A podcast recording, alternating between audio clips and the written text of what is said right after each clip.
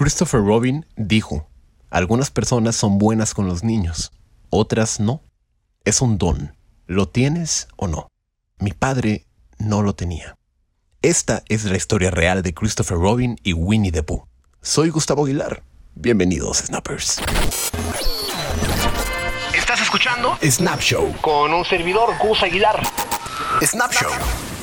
A través de la historia, Winnie the Pooh y sus amigos se han convertido en uno de los personajes ficticios más famosos de todos los tiempos. El origen de esta historia está llena de tensión en la familia de Alan Alexander Mill. Su autor expuso al niño de quien tomó la inspiración de Winnie the Pooh a un trauma que lo siguió toda su vida. Ese niño fue su hijo, Christopher Robin.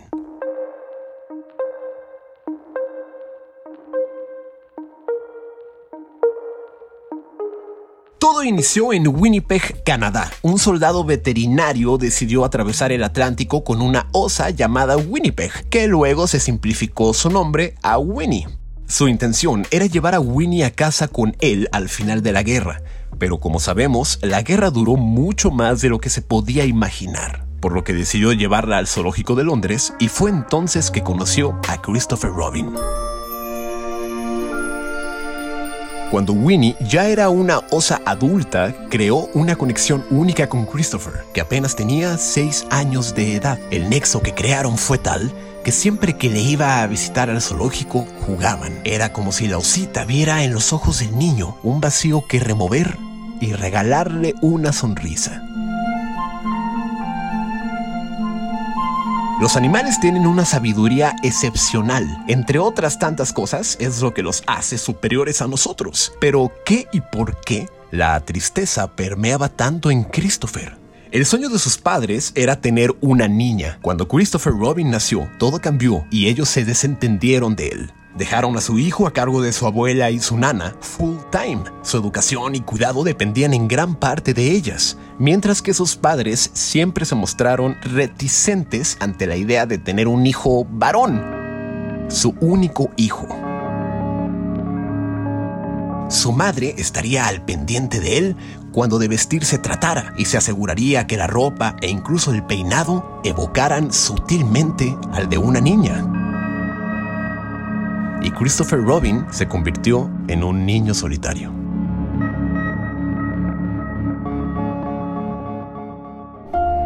¿Y qué ocurre cuando somos niños y nos sentimos apartados? Jugamos, inventamos, en pocas palabras, imaginamos y creamos. Siempre que Christopher regresaba a su casa después de jugar con Winnie en el zoológico, creaba historias con sus peluches. Christopher Robin tenía un oso de peluche y le cambió el nombre por el de Winnie. Su padre se inspiró al ver al niño jugando con el oso Winnie y otros animales de peluche que tenían todo tipo de aventuras en el bosque detrás de su casa. Ernest and I are putting your bear in a book. We're putting you in it too. What will you call me in the book? Your real name, Christopher Robin. Alan Alexander Mill, quien era escritor de libros para niños, novelas policíacas, obras de teatro, comenzó a escribir las historias que Christopher Robin Mill inventaba con su oso Winnie y el resto de sus amigos. Tiger, Piglet. The creatures in the story are toys. They're toys, but the woods are real. Winnie the Pooh. Winnie the Pooh. Winnie the Pooh. Winnie the Pooh. Y entonces se preguntó, ¿cómo mi hijo puede ser beneficioso en nuestras vidas? Capitalicémoslo. Hagamos de Christopher un producto, alguien que nos dé dinero. Mientras el éxito cada vez era mayor, la vida de Christopher Robin se iba destruyendo. En la escuela sus compañeros se burlaban y lo molestaban por aquellas historias que habían surgido de su imaginación. Y es que su vida privada, en pocas palabras, había sido totalmente expuesta sin su consentimiento. Lo castigaban obligándolo a contestar cientos de cartas a sus fans, su imagen y su voz fue vendida por sus padres al mejor postor. God bless Mummy. God bless Daddy. God bless New. Amen. Forgotten someone? Who? Keep thinking. Me. I forgot to bless me. God bless me. Christopher Robin llegó a odiar profundamente a su padre por usarlo como una máquina para hacer más y más dinero.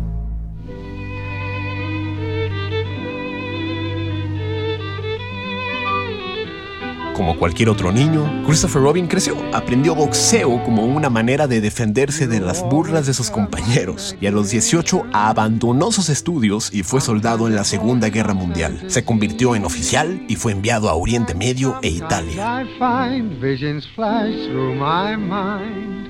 Regresó a su vida diaria y siendo un adulto, Christopher Robin se casó con una prima hermana. La relación con su padre se ajustó y lo visitó cuando estaba enfermo, poco antes de fallecer, pero no volvió a ver a su madre, ni siquiera en su lecho de muerte. Abrió una librería con su esposa, un destino irónico, pues como librero tenía que encontrarse frecuentemente con fanáticos de Winnie the Pooh. Incluso más mortificante debe haber sido como Christopher Robin destacó en sus memorias que las opiniones estaban basadas en un personaje que no era realmente él. Y es que ahí, en ese testimonio, me parece que radica gran parte de la razón por las cuales él fue infeliz en su infancia y a través de los años con la sombra de Winnie the Pooh.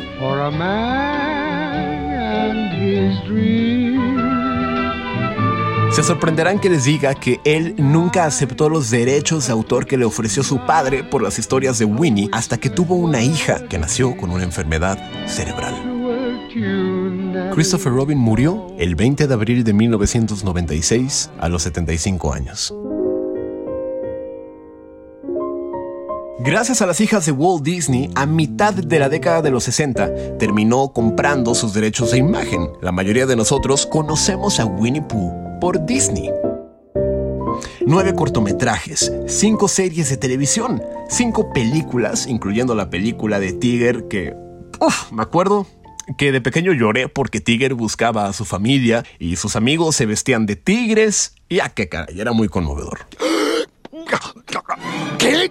¡Qué ridículo! ¡Es un salto muy poderoso! Y por supuesto la versión live action de 2018 llamada Christopher Robin. ¿Qué pasará si te olvidas de mí? Osito Bobito, nunca te voy a olvidar, Pooh, lo prometo, de cuando cumpla 100 años.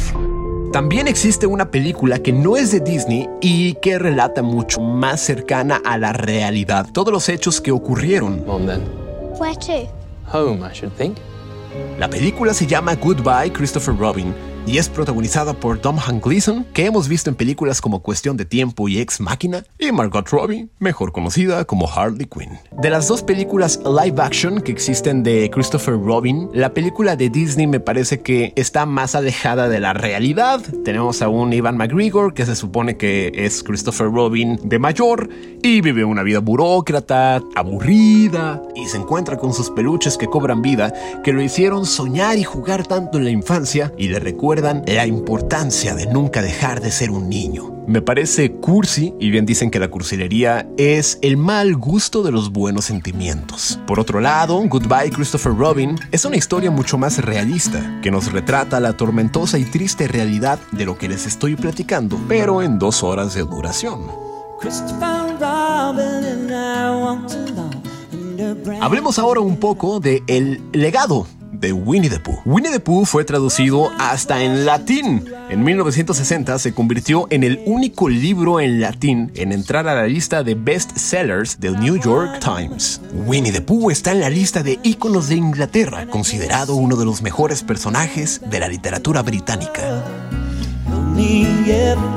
La revista Forbes calificó a Pooh como el personaje ficticio más valioso en 2002. Más de 6 billones de dólares en ganancias. Nuestro sitio que ama la miel tiene una estrella en el Paseo de la Fama de Hollywood. En Varsovia y Budapest hay calles con su nombre.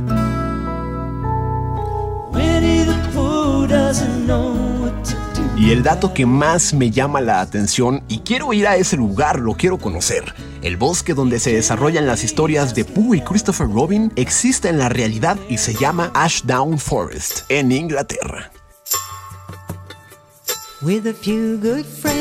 De manera misteriosa, Winnie the Pooh posee cierta melancolía y madurez detrás de cada uno de sus personajes. Y les cuento que la investigación a fondo que hice para escribir y, grabar este snap me parece entender mucho mejor la historia. Más allá de las caricaturas, hay un legado de la literatura infantil, una historia difícil de digerir que si bien no es trágica, pero es cruda. La fama de un oso a costillas de un niño.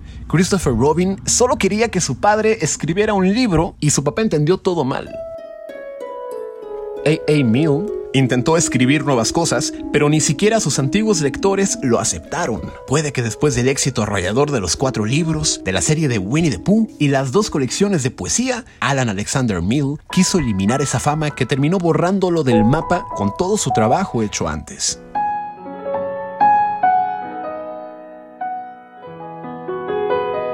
La casa en la esquina de Pooh es un libro que guarda una frase muy particular. En ese lugar encantado sobre lo alto del bosque, un niño y su osito siempre estarán jugando. Pues Mill no sabía lo cierto que eso sería. El 18 de enero es el día de Winnie the Pooh que conmemora el cumpleaños de su autor.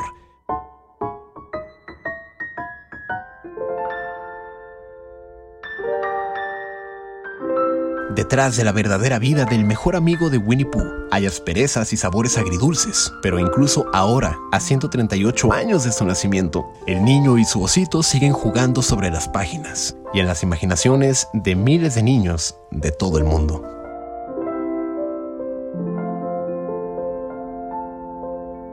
Gracias, Christopher. Winnie marcó la infancia de muchos de nosotros y espero que te estemos haciendo justicia.